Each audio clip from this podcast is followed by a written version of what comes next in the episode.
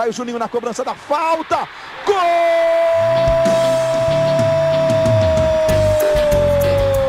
Está entrando no ar o podcast. Sabe de quem? Do Vasco! Do Vascão da Gama, do Gigante da Colina. É o GE Vasco.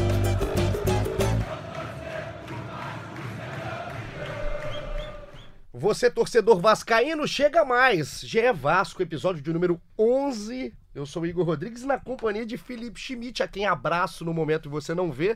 Estou abraçando porque Schmidt pouco vem à redação aqui do Grupo Globo, aqui na nossa zona oeste do Rio de Janeiro.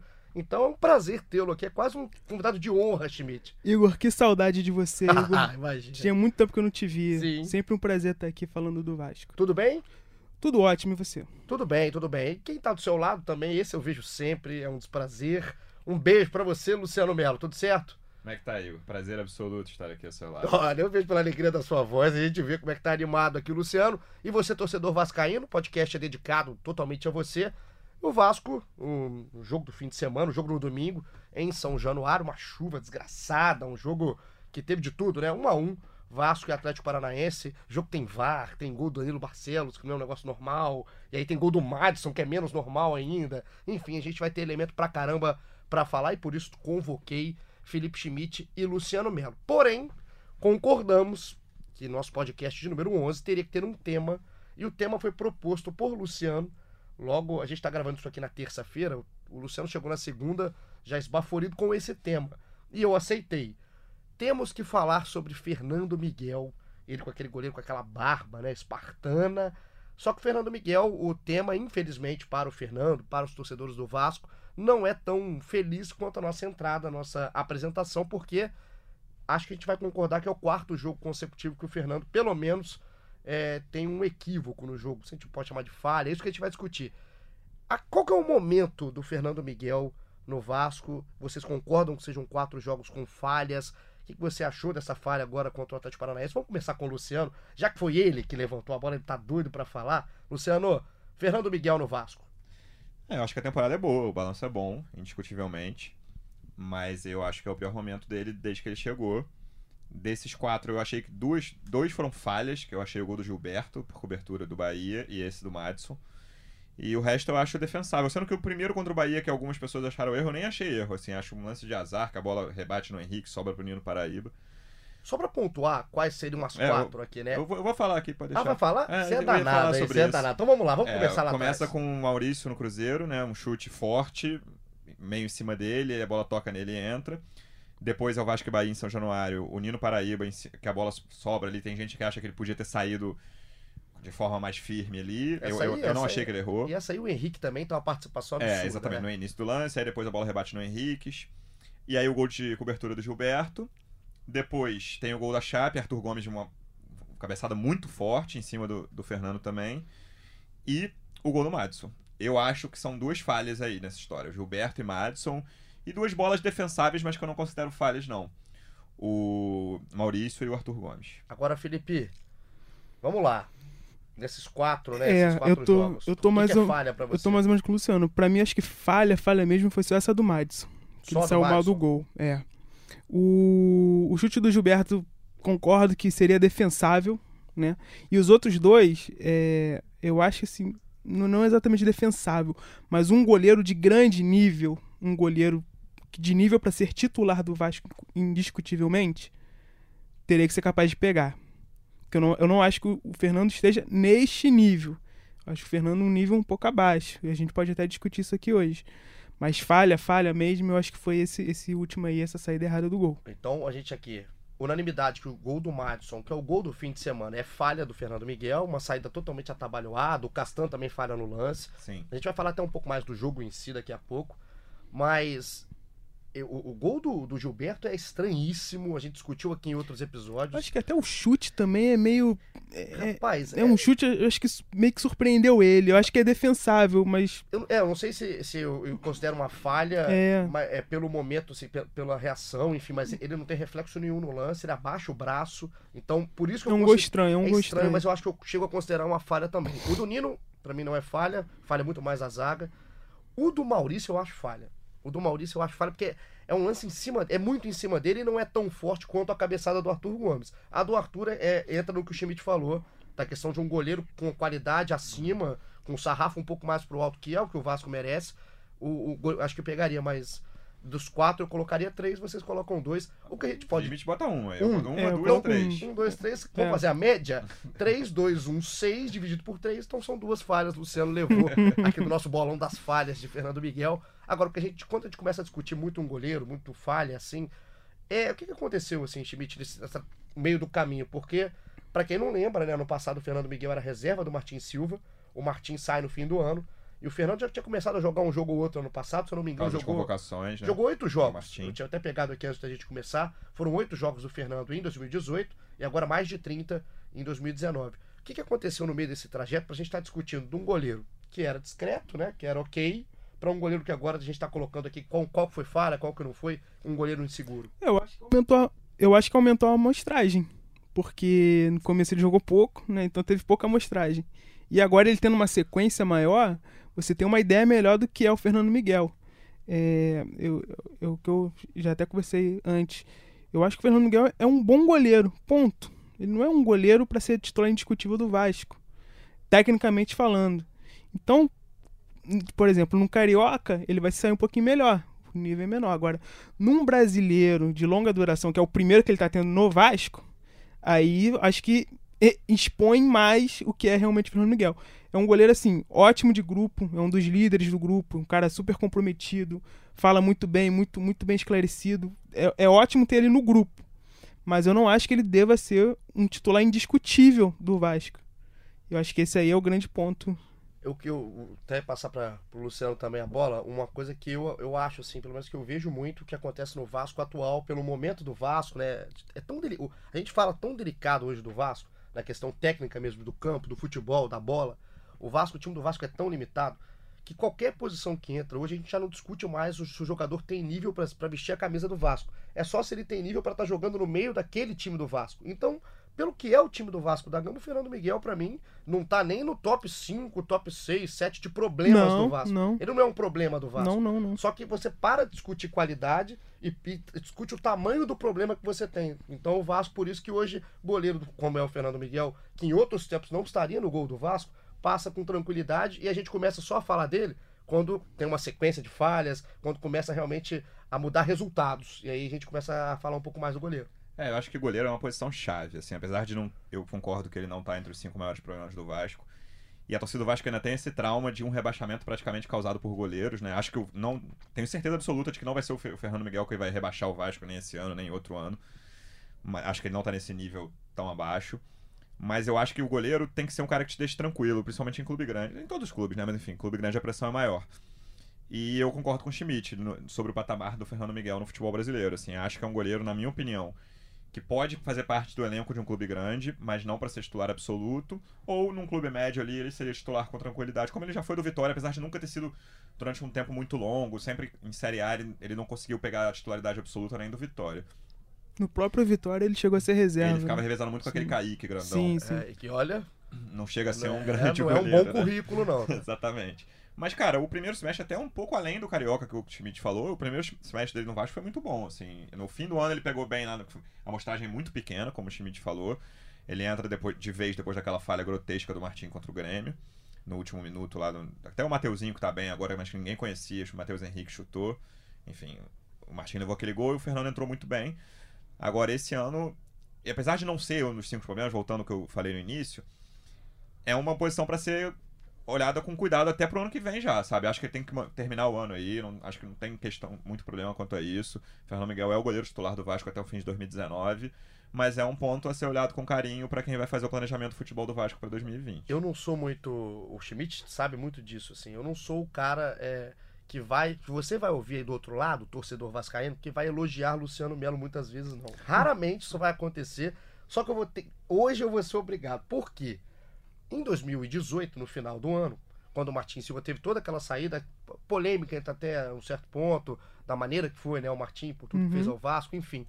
Quando o Martin sai, o Luciano Melo, esse que você escuta essa voz adocicada, ele faz um texto de opinião Então, é, não é aquele engenheiro de obra pronta que esperou as quatro falhas do, do Fernando Miguel para vir falar. Ele fez um texto falando que o Vasco tinha que contratar um goleiro de nível do Martin Silva, daquele Martin Silva que fez tanto pelo Vasco, e não apostar as fichas no Fernando Miguel. Agora, o que eu queria colocar nisso é que tem um comentário. Porque você que acessa o Globoesporte.com e gosta muito de, de ficar vendo aqueles comentários lá embaixo, você não faz isso, passa a fazer, porque é um divertimento para sua vida. Isso foi em dezembro do ano passado, né? Isso. Contextualizando quando o Martim vai embora do É Vasco. isso, exatamente. Dia 17 de dezembro, o Luciano colocou procurar lá, opinião. Vasco precisa de goleiro, blá blá blá. É, não precisa nem ler tudo que o Luciano fala muito. Mas aí tem um cidadão, se você estiver escutando, é um beijo na sua alma. É o Jorge Reis. Jorge Reis, ele, ele, ele colocou o comentário E as dele. pessoas assim, começaram a sugerir goleiros nos Exato. comentários. Vários. Sabe qual que é a sugestão do Jorge? O comentário é esse. Agenor do, Agua... do Guarani é o melhor nome. Segundo o Jorge, o Agenor era pra estar hoje nessa posição. Ele que é o gordinho catador do Fluminense. Então é, a gente estava se divertindo vendo isso na Ainda bem que o redação. pessoal do Vasco não leu o seu comentário, Ainda, Jorge. graças a Deus pra nação, né? Pra nação vascaína que esse, esse comentário não foi lido e só o Luciano que estava passando mal de rir com isso aqui mais cedo. Agora, a questão do, do, do Fernando Miguel em si. Vai pressionado a partir de agora? É, tem essa conversa internamente no Vasco, Schmidt? Como é que tá esse assunto? Isso sai, sai de alguma forma? Enfim, como é que tá o Fernando Miguel ali agora em discussão? Olha, é o que o Luciano falou, não, não acredito que haja mudança nesse momento, né? É, o reserva dele hoje é o Sidão, que é um cara experiente, mas que também não, não passa tanta confiança à torcida. Não foi bem quando exigido até agora. Exatamente. É, acho, que acho que contra o Fluminense ele até foi um pouquinho melhor, mas não é, um, É, não, não é um é, não é um cara que, pô, não é como era o Fernando Miguel com o Martin Silva, que quando o Fernando Miguel entrava, ele mantinha um nível ali que fazia as pessoas questionarem. Acho que ainda não tem ninguém ali que possa questionar. Se o problema é segurança, não é o Sidão que vai te dar, né? É, exatamente. Acho que não é, não chega a ser o Sidão. O Vasco tem alguns goleiros muito talentosos, né? E depois a gente pode até falar até mais pra frente até do Jordi, que tá no CSA, tá fazendo um ótimo brasileiro. E tem os meninos jovens, tem o Alexander, que foi muito bem na copinha. Também no começo do, do campeonato ele entrou e fez alguns jogos, não achei que ele foi tão mal assim. Achei razoável também. Foi razoável. Tem o Lucão, que é uma. Aproveitar que você falou isso, Hum. vou começar a colocar a galera, porque hoje teve muita participação da torcida do Vasco, que é um tema realmente que está preocupando o torcedor pela sequência né, do, do Fernando Miguel. Então a gente abriu para perguntas no Twitter, no GE Vasco, e uma galera participou. Vou colocar alguns aqui, porque você falou o nome da garotada e tem Hum. pergunta nesse caso, um pouco desse estilo. Vamos lá. Vários. Ícaro participou. O Ícaro que tem cheio de bandeiras aqui, é um cara que conhece o mundo inteiro. Ele foi sucinto, tem crédito. Então, acredita no Fernando Miguel. Tem crédito, eu concordo. Tem, tem crédito. Questão de crédito, o Fernando Miguel tem sim, tá certo. O Ícaro, que tem uma cruz de malta aqui do lado do nome, enquanto o Luciano Melo dá um espirro aqui meio forçado. Tosse o nome disso. A tosse, então não ia te dar saúde, não vou te dar mais. O João Paulo, a gente tava falando o que que foi falha, o que que não foi. Pro João Paulo aqui, que é o JPNS98, arroba dele, se você quiser seguir o João. Fala que o Fernando falhou contra o Cruzeiro, falhou nos dois gols contra o Bahia, falhou no da Chape, falhou no gol do Atlético Paranaense. Por muito menos o Martim foi execrado ano passado, saiu odiado do clube. Martim, mesmo no momento ruim, fez bons jogos. Tá possesso. aqui. Eu fiquei com raiva lendo aqui, tá, João? Nem tanto ao mar, nem tanto ao... Tá, tá possesso aqui. É, é. Tá possesso. Nosso João Paulo, um abraço, que a sua vida seja um pouco mais doce daqui pra frente com o Fernando Miguel. Agora aqui, o Ruber. Gostei do nome dele, Ruber. Um abraço pro Ruber. Ele fala essa questão dos garotos. Então, uma pergunta eu vou passar pra você já, Schmidt. aham. Vocês acham que João Pedro, que é um desses garotos, pode voltar a treinar com o elenco? Vou fazer por partes. Vou começar Tá. com essa do João Pedro. Você acha que pode voltar a treinar com o elenco? Eu acho muito difícil. Explica a situação do João Pedro. O João Pedro, pra mim, eu, eu sempre gostei muito do João Pedro, assim. Eu acho muito talentoso, mas ele não aconteceu no profissional. É, ele é um, dos, é um dos jogadores que estão treinando separado do elenco, né? Personalidade fortíssima do João Pedro, né? Um bom pegador de pênalti, né? bom, Foi muito bem no, no Carioca Sub-20, acho que 17, né? Que ele pega pênalti na- contra o Flamengo na final. Sempre achei ele muito bom, apostava muito nele. Mas ele não rendeu no profissional, né? Tanto que foi, foi para treinar separado. E assim, a gente conversa com as pessoas, o relato, assim, de, de quem tá vendo é que ele, ele foi treinar separado, ele não reagiu. É o contrário, por exemplo, do Ribamar. Que foi treinar separado, manteve o pique, foi, foi, foi, teve outra, outra chance e tá aí. O, o relato, assim, das pessoas é que o João Pedro meio que Murchou. é, aceitou, assim, um pouco. Não, não conseguiu Sentiu o golpe, reagir. né? Não conseguiu golpe. reagir. Eu acho ele muito talentoso, Mas eu acho que no Vasco hoje, dificilmente ele vai ter chance, até porque o contrato dele acaba agora no fim do ano. Então parece que é um caminho sem volta agora É, a não ser que tenha uma reviravolta, que ele comece a treinar muito bem. É, acho que vai ser difícil, até porque tem outros meninos também, né? Segunda parte da pergunta do Ruber. Grande pergunta, obrigado, hein, Ruber. Alguma novidade sobre renovação de contrato com o Lucão? Você já falava dele. Mandar um abraço pro Ruber, que o Ruber sempre manda boas perguntas aí Ah, no, então no é Twitter pra conhecido, gente. né? É um É, aqui o Ruber, Ruber, Ruber né? é parceiro. Tem sim, o Lucão é. Desses meninos todos, o Lucão é o que é o mais badalado no, no Vasco, assim. Acreditam que ele vai ser o. Tem potencial para ser realmente titular absoluto do Vasco, tem muito talento, tem muita passagem por seleção de base. Foi convocado recentemente para a seleção olímpica. É, tem, o- já começaram a conversar com, com, com os empresários para renovar esse contrato dele. O contrato dele vai até fim de julho do ano que vem, então né, tem um pouco mais de pouco menos de um ano aí para renovar. Estão começando a conversar, mas ainda está muito no começo, ainda não tem definição de tempo de contrato, multa, esse tipo de coisa. Mas estão tentando renovar e ele, ele já está treinando com mais frequência no profissional. Então eu acho que é um menino até assim, quem for fazer esse planejamento do Vasco pro, até pro ano que vem, pro próximo ano, é um menino que já dá para começar a levar em conta. Pensar com um pouco mais de carinho Sim, no sim. Lucão, que tem qualidade também. Aproveitar agora mais uma pergunta, passar pro Luciano, que é só uma pergunta pro Luciano é, explicar aqui pro nosso garoto aqui, o Arthur. O Arthur que também tá com a Cruz de Malta. Arthur, o Luciano vai te responder. A pergunta dele é a seguinte: Se o Vasco quiser trazer o Jordi de volta já pra jogar nessa temporada, pode? Ou o limite de jogos serve mesmo ele já sendo do Vasco? É uma dúvida aí do nosso garoto Arthur que o Luciano pode sanar agora, Arthur. Fala, Arthur, tudo bem? É, Ele estourou o limite pelo CSA, né? Não pode jogar por outro clube mais na Série A esse ano. Então, não dá. A resposta pra sua, pra sua pergunta é não. E assim, é porque acho que a pergunta dele é em cima do que vem fazendo o Jordi, né? Mas eu acho que nem precisa desse desespero todo para trazer o. Jordi agora. O Jordi tá bem no CSA. Acho que é até bom pro Vasco o Jordi ter essa sequência no Sim. CSA, um campeonato inteiro no CSA. E aí, o desespero em cima do Fernando Miguel ainda não tá a ponto Não, de você buscar o Jordi não. ser a solução do seu problema. Mas respondida a pergunta do Arthur, boa pergunta aqui do Arthur, para o, para o Luciano Mas como Melo. eu falei do Fernando Miguel, já te interrompendo, perdão, Claro, amigo. claro. Para 2020, acho que o Jordi é outra bola a ser pensada pela, pela diretoria pro ano que vem, o que fazer com ele, né? É raro um garoto do Vasco ter algum destaque emprestado em outro clube, assim. Eu não lembro recentemente, assim. Do, o Vasco emprestou muita gente. Se a gente pensar esse ano, acho que só ele teve uma sequência, né? Eu lembro que, sei lá, o Guilherme Costa já foi emprestado várias vezes, o Vasco eh, apostava e nunca deu certo, longe do Vasco. O Jordi tá, assim, o, o brasileirão dele é indiscutível. Eu ainda tenho dúvidas se é um goleiro com potencial para ser titular do Vasco. Acho até que a minha resposta hoje seria não. Mas é um cara para ser observado, assim. Na minha opinião, hoje o Fernando Miguel e o Jordi podem fazer parte do elenco do Vasco, mas não como os titulares. E aí o que fazer? Empresta mais uma vez, deixa ele aqui, pra, isso já falando pro ano que vem, né? Não pra esse ano.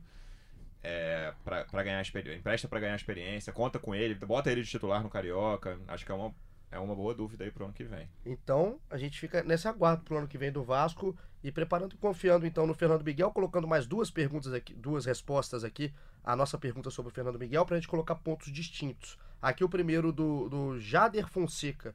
Pro Jader, um abraço aqui pro Jader, fala que o Fernando é goleiro pra compor elenco, que o Vasco precisa de um pra ser titular no ano que vem. Ele pensa que podia testar o Jordi no Carioca e ver se sente o peso da camisa, talvez seja um bom é, termômetro aí pro Jordi na visão do Jader. Um abraço pra ele. E já o Thiago Galvão também, o Thiago tá com a camisa do Vasco, tá bonito aqui o Thiagão, fala que não acha que o Fernando tá tão mal assim como querem pintar, que falha no gol do Atlético, assim como o Castan, e que no primeiro gol do Bahia que ele demorou a sair, naquele gol do Nino, mas que o resto ele achou normal. Então, opiniões distintas. Obviamente a gente fala de um período de insegurança, mas o que a gente pode chegar aqui então de conclusão é que é um goleiro que tem mais crédito do que descrédito no Vasco. Sim, sim, acho Ah, que ele ainda foram tem. bonitos vocês. Foi, foi combinados. junto. Vem daí, hein? vem daí que eu já tenho uma, uma filha, não posso ter outra agora não. vem daí.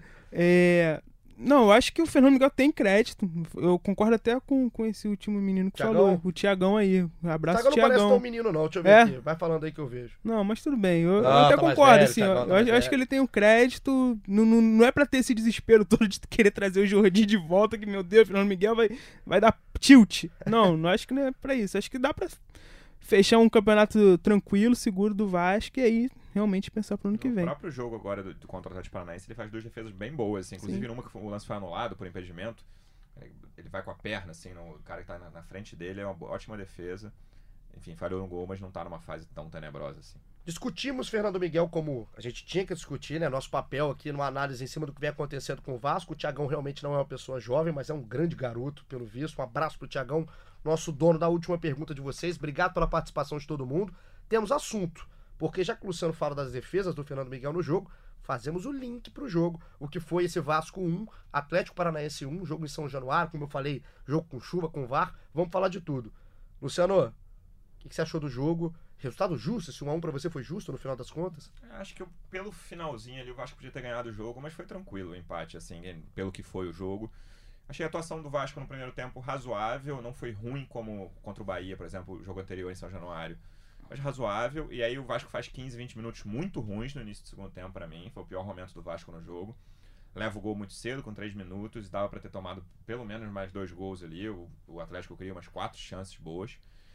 E aí, quando tem o pênalti, que se não me engano é com 20 minutos exatamente, o Vasco assume o controle do jogo. Assim, do, do pênalti até o fim do jogo, o Vasco domina. Teve aquele lance de pênalti do Castan no primeiro tempo, né? Que acho, acho que foi estranho o cara, no, no, o Daronco não ter ido olhar no VAR, um lance no mínimo de observação para mim. Para mim foi pênalti. E aí o Vasco faz muita pressão no fim. O, o, o Thales cresce de produção. O Thales começou mal, o primeiro tempo dele foi ruim. Isso que eu ia falar, né? Acho que talvez tenha sido a pior apresentação do Thales no Vasco, esse primeiro tempo contra o Atlético Paranaense. É possível. Tava é tentando possível. lembrar que agora na cabeça o jogo da chave falava. que ele decidiu, ele não fez um grande primeiro tempo, mas ainda no fim do primeiro tempo ele faz uma jogada boa, ele dribla uns dois ou três e chuta de fora da área meio fraco, o goleiro encaixa. Ele tava arrastado no jogo nesse primeiro É, tempo. e aí, mas contra o Atlético acho que foi pior sim. Ele tava, não tava conseguindo dominar, errando passe bobo. E aí o segundo tempo ele dá uma crescida, ele faz uma ótima jogada que o Santos faz uma defesaça.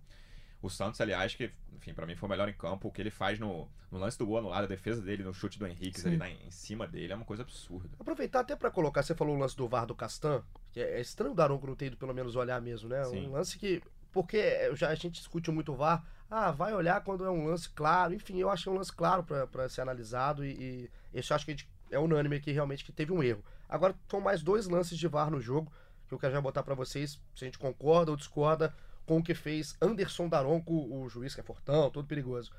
VAR, cobrança de falta do Danilo Barcelos, que é o lance do gol de pênalti Sim. do Vasco. O Danilo bate uma falta, a bola desvia no braço do Rony. O Rony tá na barreira, ele pula de lado, a bola desvia no braço dele. E o Daronco é chamado, vai lá olhar, né? Ele, tinha dado só o escanteio, ele vai Isso. lá olhar e vê um, ele acha que o desvio, na visão do Daronco e do VAR, do árbitro de vídeo, o desvio caracteriza o pênalti. Pra vocês, certa decisão? Pra mim é errado, eu não daria esse pênalti, não. Eu acho que ali é, é, é uma interpretação, não é nada muito assim na cara, sabe? Vai ter juiz que vai olhar, não vai, vai dar, e vai ter juiz que vai olhar e não vai dar. Você é o árbitro, dá, Schmidt, ou não? Eu daria. Daria? Eu Ah, daria. Temos aqui, então. e- o que aconteceu aqui agora, a nossa ampla cabine de gravação, just, para mim, não justifica a chamada ao VAR. Porque não é um Uhum. lance claro, é um lance interpretativo, como Você disse. daria? Igor? Eu daria. Eu daria o pênalti. Mas, assim, é, é um Não é uma que- coisa não óbvia, é- né? Eu É. acho que, Eu acho não- que o, o- o lance do Castanho é mais óbvio. eu- exatamente isso. Exa- O lance do Castan eu chamaria na hora pro Sim. VAR. O lance do, do, do pênalti, eu- eu- tanto que na hora do lance, Luciano, eu pensei, eu falei, pô, eu não daria esse pênalti. Mostrou em outro ângulo, eu falei, pode dar. Uhum. Agora eu acho que eu daria. Enfim, eu fiquei em dúvida.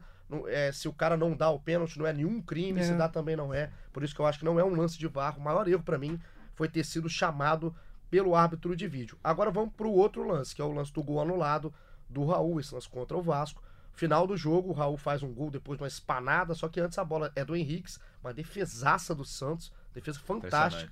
E depois tem uma falta que é. E depois que você vê o lance, né, com calma, porque na hora, quando você vê na imagem aberta, É, ao vivo, percebe. tá chovendo, tá um pandemônio em São Januário, parece que tá acabando o mundo. E aí, quando você para pra olhar, tem uma falta, né, Luciano? Do, do- É, do- assim, no- em épocas de VAR, assim, eu, eu, eu estive em São Januário nesse jogo. Eu fi- a galera, jogando cerveja pro alto, isso com o goleiro estirado ali. Você já fica olhando assim, imagina. Espera aí pra ver. O goleiro tá. Acho que é quem tava lá no estádio trabalhando, não conseguia ver o que, que É. tinha acontecido. Mas tem um goleiro estirado no chão, então no mínimo você espera. E Agora- agora. Não- Vai falta falar pro torcedor. Claro, não tô Não, é, não, é na zoado, hora. é E jogou cerveja pro alto, E- não, pelo e- de isso Deus. aí é o típico lance de VAR, cara. É o típico lance de VAR. Você só vai ver que foi falta por causa do VAR. Esse lance é o que alimenta é, o tio Zé no dia seguinte, É. né? Que sentou no bar e falou: essa merda desse VAR, É tem que acabar. aí. Mas é um lance certo, né? É uma. Sim, Não, sim. Foi, não, foi. Não, tem como. foi que nem um cavalo, Oswaldo Henrique, assim, com Não, fome. eu acho pro que não foi lance, nem né? de cavalo, de, porque acho que foi azar, assim. Não, acho que foi consequência do É lance, isso, né? eu acho que É. ele vai com fome pro lance. Sim. Que como tem que ir mesmo e é a falta que ocorre. E, só que fica aquele sentimento ruim Eu acho pelo assim, que se momento ele tivesse ali, né? feito isso num zagueiro, de repente até daria o gol, mas é goleiro, cara. É, o goleiro, cara o fica- goleiro é, o parou, ele parou, é. O, cara tá, o goleiro tá O estirando. goleiro o tá- o goleiro tá único- engessado. O único cara que não pode parar, parou. O Santos não viu essa bola, ele ouviu a torcida, É. com certeza, mas ele, ele fica lá com a mão no rosto, ele É, nem não tem viu. como, E a- só uma- antes da gente falar um pouco do desempenho do Vasco em São Januário, porque a gente falava muito em Alçapão, que o Vasco dependia muito de São Januário, os resultados nem sempre vêm acontecendo. Eu queria só colocar um negócio que deve ter doído demais no coração de todo vascaíno, porque eu falo isso porque eu conversei com tanto vascaíno depois desse jogo, que ah, abracei, porque é o gol do Madison. Ser do Madison, É, ser do eu ia Madison falar machuca, isso. é pisa no coração. o, né, Ma o Madison deve ter feito o quê? Um gol na, na- Cara, pelo Vasco na o Madison vida. fez cinco gols na carreira, sendo dois contra, Contra o o- Vasco, é. porque ele fez um pelo ABC, e um só pelo Vasco em todo o tempo que ele jogou pelo É Vasco. impressionante. Essa lei do ex é uma coisa assim. Safada, né? Pô, cara, justo o Madison. O Madison é um jogador, eu acho que é uma das coisas que mais me chamava a atenção nele, fora a velocidade, claro, é que ele tinha muito medo na hora de finalizar quando ele chega na frente do goleiro. E aí, nesse caso, ele não precisou pensar, né? A bola É. veio, o goleiro tava ali. E eu acho que ele nem pensou Ele- mesmo no não, lance, é. bateu. Exatamente, automático, A bola é. bateu e ele e fez o gol. E assim, é, a, torcida muito, a torcida pegou muito, muito no pé do Madison quando ele era do Vasco. Eu sempre achei ele um bom lateral, assim. Lateral, eu achava ele seguro defensivamente, veloz. E ele realmente ele aparecia muito no ataque, só que ele não sabia aproveitar isso. É. Ele aparecia muito, com muita facilidade no ataque, Acho mas que ele não sabe ainda, né? É, eu acho que ele é um cara que dá muita opção, mas tecnicamente ele deixa, deixa a desejar. Não, é, não tá naquele hall de jogadores que mais irritaram os Não, vascaínos. eu, eu acho que, por disso. exemplo, hoje ele seria titular do Vasco, na lateral. Também acho que Com- botando- Pikachu, adiantando o Pikachu. É, vocês falaram o nome de Pikachu, parece que a gente tá. é, o roteiro tá combinado. Como jogou mal demais de novo o Pikachu, hein? Partida ruim do Pikachu de novo, do Rossi. Como é que esses jogadores não rendem, Luciano? É, as últimas duas, o Pikachu não jogou contra a Chape, né? As últimas duas partidas dessa ala direita junta ali, Bahia e, Atlético Paranaense São Januário, os dois, Pikachu e Rossi, foram muito mal. O Rossi vive também, com- assim como a gente falou do Fernando Miguel, acho que é a pior fase do Rossi desde que ele chegou no Vasco. Tá muito mal, e era um cara que era uma válvula de escape ali, mal ou bem. Não é um cara habilidoso, não... mas a velocidade dele sempre foi muito importante pro Vasco e nem tá assim. Ele deu uma furada bizonha no Bizonha, primeiro tempo, bizonha. Tá fora de prumo, o Rossi tá, tá desligado. Eu acho que o Rossi ele depende muito do, do físico dele, né? E é uma, uma, uma questão que ele ainda. Parece que ele não tá 100%, né? Que ele teve uma apendicite, voltou, ficou, pô, três semanas, duas semanas sem treinar, sem fazer nada, imagina. Pra um cara que depende tanto do físico, da velocidade, ficar esse tempo fora, eu acho que isso atrapalhou bastante ele. Realmente ele não tá bem. Não tá rendendo. Agora, a questão que a gente falava aqui de São Januário, né? O que tá acontecendo com o Vasco jogando em casa? Eu já ouvi muita gente falar que o Vasco joga melhor fora de casa. É, eu ia falar justamente isso, assim. Tem a grande exceção que eu confesso que eu não vi, que era um jogo que eu tava viajando de férias, que é o Ah. É o Vasco São Paulo. Que Rapaz, perdeu- perdeu o foi jogo de provavelmente manual, né? a melhor atuação do Vasco no campeonato. Mas de- se você pegar depois da Copa América, todos os jogos ruins do Vasco foram em casa ou o jogo de Brasília contra o Flamengo, que o Vasco tinha um mando de campo. É, o CSA também, que também era CSA, humano. Bahia, Atlético Paranaense. O Vasco não tem jogado bem, fora essa, essa grande exceção contra o, o São Paulo. E o Vasco, fora de casa, jogou bem, na minha opinião, todos os jogos depois da parada da Copa América. São duas derrotas, ao meu ver, ambas injustas fora de casa contra Grêmio e Cruzeiro. Grêmio que teve aqueles lances do VAR, Vasco podia ter feito 2 a 0 no início do segundo tempo. E o Cruzeiro, que o Vasco teve o pênalti pra bater, e pra mim foi melhor que o Cruzeiro durante a maior parte do jogo. As duas derrotas fora de casa foram injustas. O Vasco não tem, para mim não tem um jogo ruim fora de casa depois da Copa América. E agora tem dois jogos fora de casa bem difíceis, né? Corinthians e Atlético Mineiro, acho que pode confirmar essa, essa hipótese ou não, ou o Vasco jogar muito mal e perder os dois, mas acho que tem a esperança. São dois, dois times que são dois jogos difíceis, mas dois times que não vivem um grande momento. Provavelmente os dois vão ser eliminados da Sul-Americana essa semana. O Atlético tá mais chance, mas eu acho que o Vasco pode arrumar ponto aí nesses dois, nos dois jogos. Eu acho que não é nem questão de jogar dentro ou fora, não. Acho que é mais questão de característica mesmo. Porque a gente já falou isso em outras vezes, a gente já fez análise e tal. O Vasco tem um jeito de jogar. Que é aquele jeito ali, marcando, saindo tal. Por mais que o Luxemburgo agora tente, né, avançar um pouco nesse plano, o plano ainda é aquele: marcar, bola parada, velocidade e tal. Em São Januário, ele pega um Bahia que é muito bom marcando, não consegue fazer nada. Foi o jogo, né? Aquele jogo, um Bahia controlando o jogo todo ali, duas saídas fez o gol. O Atlético já é um time que sai um pouco mais. E aí acho que a gente vê já o desempenho contra o Atlético, apesar de não ter vencido, já foi um pouquinho melhor, porque é um time que também que que troca, não vai ficar ali. Então deu espaço pro Vasco. E fora é isso, é, é, o, é meio que o cenário ideal pro, pro Vasco ali. Os times que vão propor, o Vasco vai, vai conseguir controlar o jogo. O e problema é aí. propor, né? É, é isso. Sair pra jogar. Exatamente. Foi o que o Luciano falou. Os piores jogos foram em, em casa, mas foram contra times que se, se defenderam. CSA, é, Bahia. Bahia. Contra o Flamengo, acho que já foi uma coisa um pouco diferente, porque, assim, praticamente campo neutro, né? Não dá nem pra dizer. E o primeiro tempo nem foi tão ruim. Foi ruim. O Vasco teve umas duas chances ali de, de abrir o placar. É, o caldo entornou no segundo É. tempo de um jeito, perdeu pênalti, dois É. pênaltis, enfim. É um jogo Eu que tem a- vários elementos. Eu acho até que nesse jogo, o maior problema do Vasco, nesse jogo contra o Flamengo, foi que o o Vasco saiu da característica. O Vasco foi, abriu o peito e foi pra cima. Aí, filho, realmente não, não- hoje não dá pra fazer isso, ainda mais contra o Flamengo. Mas esses outros jogos, assim, que, que, seguiu o plano ali, e, aí eu acho que independe de ser em casa ou fora, é, quando, quando o, o- adversário encaixa com o Vasco, o Vasco consegue é, conquistar seus pontos. Então a gente fecha aqui o que foi o jogo, colocando a tabela pra você, torcedor que ainda não abriu o Globoesporte.com, que é um maluco. 13 terceiro lugar o Vasco com 24 pontos, mesma pontuação do Goiás em 12 segundo, só que perde no número de vitórias. O Goiás tem 7, o Vasco tem 6. Importante dizer que deve perder posições no meio de semana, porque o Vasco não joga, né? O Vasco Agora- não vai jogar agora, joga só no meio da outra semana. Isso. O jogo foi adiado para você também que tá um pouco mais desligado. Foi muito bem o Luciano Melo. O jogo do Vasco é na quarta, dia 2 de outubro. O jogo às 19h15, o popular 7h15 da noite, no Independência. Antes disso, pega o Corinthians domingo 11 da manhã. Exatamente. Então o jogo da 22ª vai ser da 22ª rodada vai ser antes do jogo da 21ª. O Vasco é 13º com 24, o Ceará 14º com 22, mesma pontuação do Fortaleza que tem 22, e a zona do rebaixamento começa com o Fluminense que tem 18. Então o Vasco fica a 6 pontos da zona no Igor, você momento. tinha falado uma coisa mais cedo aqui, vamos ver se você vai repetir. Ah, meu Deus. Você acha que o Vasco tá livre do rebaixamento? Acho que o Vasco tá caminhando para estar livre. Assim, a gente não pode chegar aqui É, e falar Você não foi tão. Você foi Não, menos porque, firme assim, aqui. olha só, eu- eu- Não cravou, né? Po- Posso fazer um negócio assim? Porque eu não fico em cima do muro, né? Você não vai me ver. Ah, eu acho. O Vasco, o. Vasco não vai cair. É o que eu apostaria hoje. Se eu tiver que apostar aqui na Luciano Melo Bet, eu aposto que o Vasco não cai. Porque. Os, os- não porque o Vasco tá jogando um grande futebol, não. A disputa ali embaixo tá feia demais, muito mais feia que o Vasco. O Vasco é, tem, pra mim, elementos pra sair dessa, dessa briga. Até um pouco mais cedo. Porque a pontuação, Luciano, a gente falava há tempos que era 45, 44.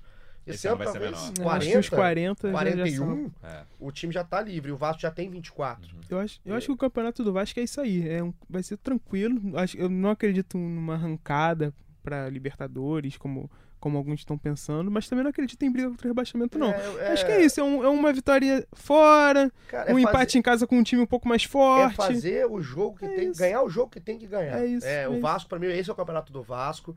O, o- se o Vasco fizer, se o, tem 24, fizer 16 pontos, não, não é nada absurdo o Vasco ganhar 5 jogos em 18. Não, não é nada Eu acho absurdo. que além do jogo que tem que ganhar, a grande vantagem do Vasco nessa batalha é que eu acho que o Vasco, principalmente depois da Copa América, faz jogo duro com qualquer um. assim. A gente viu Uhum. que empatou com o Palmeiras fora de casa, o Palmeiras é o Sim. segundo favorito ao título no momento. Perdeu do Grêmio um jogo que no mínimo merecia o empate. Perdeu do Cruzeiro um jogo que no mínimo merecia o empate. O Vasco faz jogo duro com qualquer um E fora outra, de casa. quando você começa a analisar, ah, você acha que cai, você acha que não cai, você tem que analisar o seu adversário. Então, se você olha para os quatro que estão brigando, para as quatro vagas que estão lá embaixo, para mim três tem dono. Mas, É, mas são, são é. times que estão começando a a, a pontuar. Chapecoense para mim já caiu. Do mesmo, É, já tá, já- a Chapecoense tá fora de mas eu disputa. acho assim, mesmo que esses times estejam começando a pontuar, eu acho que a briga do Vasco não é mais com eles. Eu, eu concordo, mas, por exemplo, quando a gente tá analisando se o Vasco tá Uhum. livre ou não, é, você tem que começar a, a desocupar a vaga. Então, Uhum. eu, eu coloco uma vaga pra Chapecoense. O Havaí, é, para mim, é muito mais um respiro do time que tá mal Sim. do que um time que vai é, realmente arrancar. Acho que o Havaí Uhum. tem um time muito limitado. E aí, a, a terceira vaga minha, a minha terceira vaga aqui, é Fortaleza. O Fortaleza, o futebol que Fortaleza apresenta cravar. é, é, é assim. Não, é, o, que eu é acho, é o- o que eu acho é o seguinte: esses times que estavam afundados lá estão dando um respiro. E tem uns times que estavam um pouquinho acima que estão caindo muito. É o Goiás, que apesar de ter É. vencido o Fluminense, deu uma caída. Fortaleza caiu bastante. O próprio Ceará tá ali. Sempre né, ali bambeando, é. é, é, essas Então, coisas, assim, se você pega esses times que estão lá embaixo ainda, que estão subindo, mas a gente não dá pra saber até onde eles vão. E esses times que estão caindo, o Vasco não tá em nenhum dos, dos Não dois tá cenários. nesses cenários, é isso. Então, Eu assim, acho que o Vasco ali é, é capaz de pegar uma sul-americanazinha ali tranquilo. E aí eu acho que é até uma vantagem, se, se isso se confirmar, o Vasco fizer esse campeonato mais tranquilo, mais, mais- dar uma afastada, já é pensar no que vem. Pra não, não repetir os erros de montagem de elenco Pra desse gente ano. não chegar aqui em setembro, outubro, tá perguntando se o Vasco vai cair ou não vai cair, porque não tem necessidade de Exatamente. toda vez brigar acho, por o isso. meu palpite é esse do, do Schmidt também, uma Sul-Americana sem sofrer nas últimas três rodadas que sejam. Mas eu não consigo dizer que o Vasco tá livre justamente por causa do Goiás, porque o Vasco tem a mesma pontuação do Goiás hoje e eu acho que o Goiás vai brigar. O Goiás é um time que depois da Copa América só ganhou dois jogos, sendo o segundo domingo agora e o primeiro um jogo contra o Inter que teve um a menos desde o primeiro tempo, ia ser Uhum. Rafael Vaz acertou um chute nos acréscimos, enfim, e deu a vitória. Eu acho que o Goiás vai brigar, eu acho, na minha opinião, Chape, Havaí e CSA ainda são favoritos. O CSA melhorou com o Argel, mas é aquele- aquela coisa do time que melhora pra mim. E não sei se o, se o CSA tem Isso um é ataque muito suficiente. ruim, tem muita dificuldade de fazer gol. E aí vem Fluminense, Cruzeiro, Goiás e Fortaleza. Pra mim, todos esses têm mais chance que o Vasco de cair. Vai- O Vasco é o oitavo nessa lista pra mim. Uhum. Então, eu acho que o Ceará tem parecido com o Vasco. Eu acho o time do Ceará bom. Sempre faz, sempre faz jogo duro. Chato, todo time mundo. chato, time chato de jogar em casa. É, mas os, os sete primeiros que eu citei, inclusive o Cruzeiro, porque muita gente deu como. Ah, o Cruzeiro tá livre. Pra mim, não tá. É verdade. O Cruzeiro, o melhor jogo dele com o Rogério Senna é um, é um jogo contra o Santos que o Gustavo Henrique é expulso com 5 minutos do primeiro tempo, não teve jogo. E a vitória contra o Vasco, que foi a outra vitória, já citei aqui que pra mim foi injusta. Então acho que o Cruzeiro tem chance, acho que o Fluminense tá muito ameaçado. E acho que Fortaleza e Goiás estão nessa briga também. É, isso, e só pra colocar, Chape e Havaí pra mim já estão. E aí o Não resto é dizer, colocar. não. Acho é, que são é, três favoritos: Chape, Havaí e CSA, mas não cravo. E o que é, é, o- A Chape hoje joga o pior, joga o pior E, futebol do questão- e assim, já que a gente tem que estar começando a olhar esses adversários, o, o Fortaleza, eu vi Fortaleza e, e Palmeiras agora na última rodada, o compacto, logo depois do jogo contra o do Vasco, viu o Vasco, depois viu o compacto do jogo do Fortaleza. É uma coisa deprimente o futebol do Fortaleza dos últimos jogos. Uhum. Os últimos jogos. Então é um candidatíssimo pra mim, pelo que vem apresentando. Não é o É. Fortaleza, é vem apresentando de futebol. E aí fica essa vaga aberta pra Fluminense, pra os times que você escalou. Então, respondendo e fechando, Vasco é, tem tudo pra sair dessa briga com tranquilidade. Daqui a quatro episódios a gente pode estar falando de um momento absurdo do Vasco ruim, mas eu não vejo esse cenário acontecer aqui. Tem uma pergunta aqui no nosso. Faça, por no favor, Twitter, Luciano. Qual? Emanuel, Can- Emanuel Kant. Quero saber a opinião de vocês aí. Se o Vasco da Gama necessita de um meia criativo pra sonhar com uma pré-Libertadores ou não precisa? Precisar, Eu acho que assim, precisar. pro esquema que o Vasco tá jogando, não precisa de um meia. Seria lindo ter. Seria lindo. Mas vamos, vamos supor que vem um meia. Um meia. Onde você encaixa esse meia no time? Num time que tá, tá certo, tá sabendo jogar. Onde você encaixa? Teria que mudar Eu acho que encaixaria na posição jogo, do né? Marco Júnior ali, né? Que ele tentou, até botou o Andrei no segundo tempo bem avançado contra o Atlético Paranaense. Mas precisa ser um meia que participe muito de marcação, Sim. né? Não pode ser um meia que vai ficar ali um Bruno César. da Exatamente. O vai problema é você achar o pouco. nome, né? A gente É. tá falando, a gente tá em setembro. Mas eu acho que quando ele pergunta de um meia, ele tá pensando nesse meia clássico, nesse camisa 10. Hoje não tem espaço É. pra um camisa 10 no, no, Tem um no esquema pra do. Vasco. A única forma desse cara entrar é mudar a estrutura e eu duvido que o Luxemburgo vai vai, fazer isso não em vai, setembro, vai outubro e. Vai, até porque tá dando certo, cara. Mal ou bem tá não dando vai certo. chegar para Libertadores respondendo a pergunta do Emanuel Kant. Eu acho que nem se trouxer, sei lá, um, um camisa 10 e um 9, que são carências do elenco, acho que o Vasco não tem time, supondo que vai até o sétimo lugar aí, a Libertadores, o Fl- o Flamengo ou o próprio Atlético Paranaense se chegar no se ficar no G6 do Campeonato Brasileiro já está classificado. Acho que não vai chegar, mas acho que o Vasco pode terminar o campeonato em décimo, décimo primeiro, com uma vaga na Sul-Americana tranquila e sem sofrer. Acho que já seria um campeonato justo Vasco. O pla- a projeção da diretoria é um décimo lugar. Que eles contando com questão de, de premiação, né? Tudo, eles estão contando com um décimo lugar.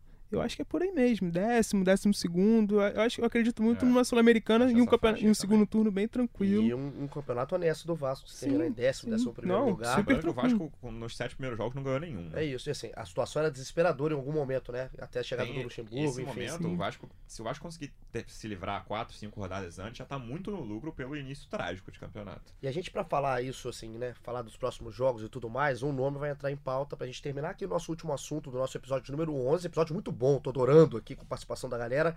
Thales Magno. O Vasco vai tentar a liberação do Thales Magno. É, uma, é o que o Vasco o Fluminense, o Vasco o Flamengo, perdão, vão se mobilizar pra tentar aí que Thales Magno no Vasco e Renier no Flamengo estejam fora do Mundial Sub-17. Schmidt, nos explique como é que tá a situação. É assim, é, a situação é simples. Foram convocados, são 10 jogos que pode desfalcar o Thales pro Vasco.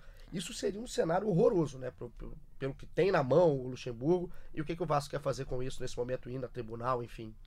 É, o, na sexta, quando saiu a convocação, o Campelo disse que a tendência era liberar, né? E agora eles estão tentando mudaram de ideia, não sei o que aconteceu, que eles estão tentando liberar. É, o Vasco não sofre sanção se não, liber, se não liberar, né?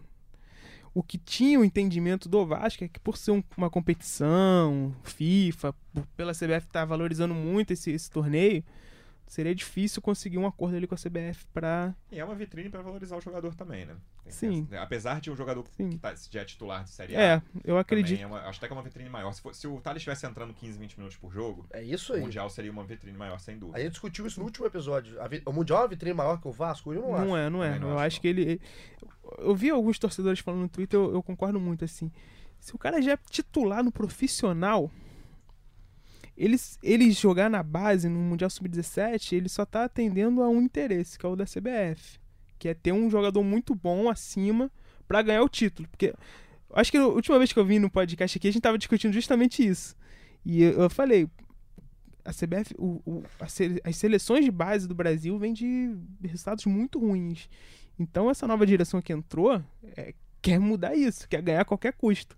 E pô, e ter um, um- ter no time sub-17 um atacante que é titular no profissional do Brasileirão, pô, é um ganho de qualidade muito grande. Eu acho que até por isso eles estão fazendo essa força toda.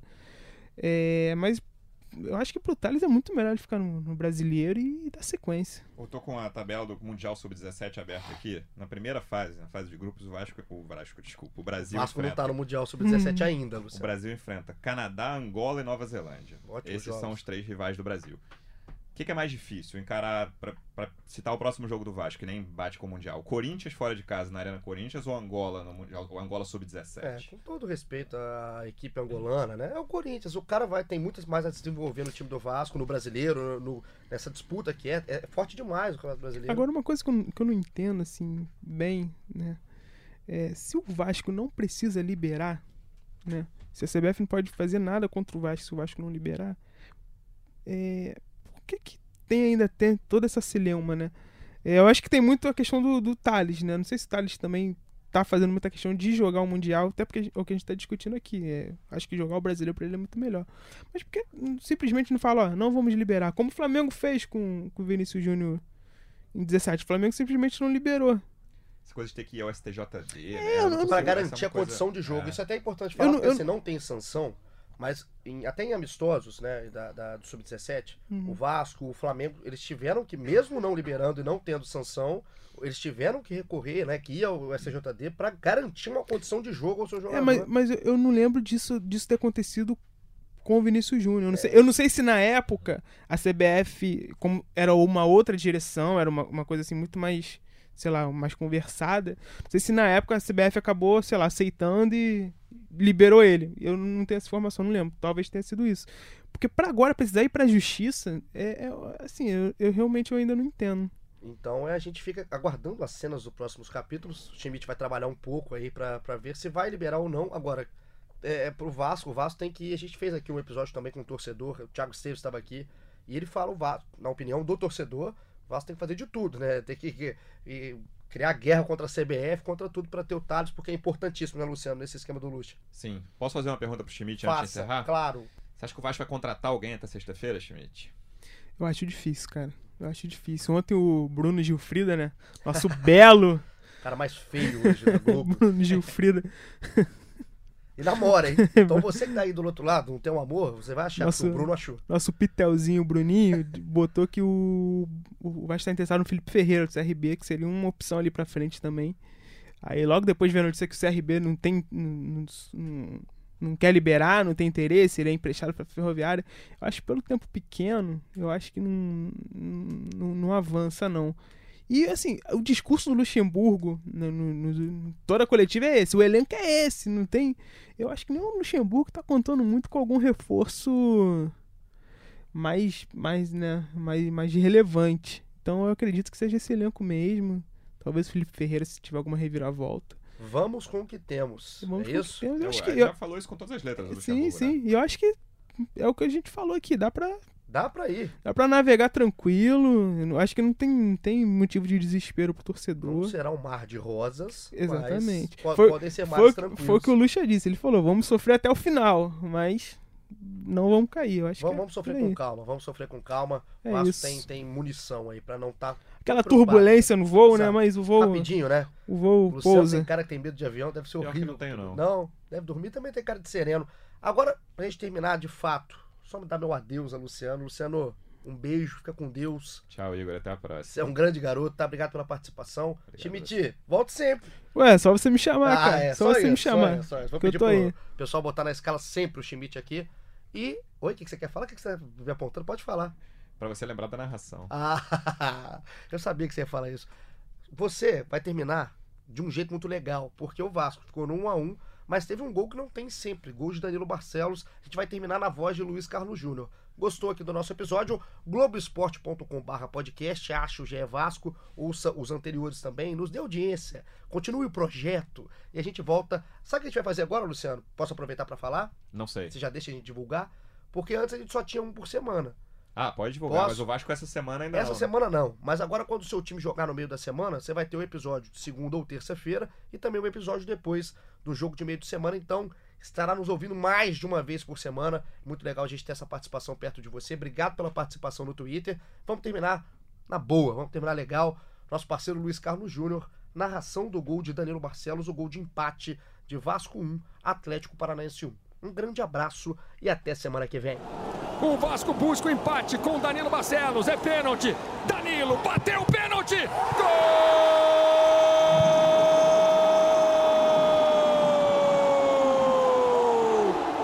É do Vasco! Danilo Barcelos de pênalti!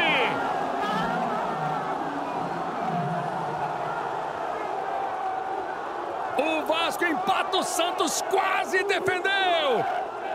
Foi na boa, foi na bola o excelente goleiro Santos, ele toca nela. Ela bate na grama e entra. É o empate do Vasco com Danilo Barcelos. Tudo igual. O jogo ganha emoção. Um pro Vasco, um pro Atlético. Sai pra festa Danilo Barcelos. Segundo gol dele no Campeonato Brasileiro.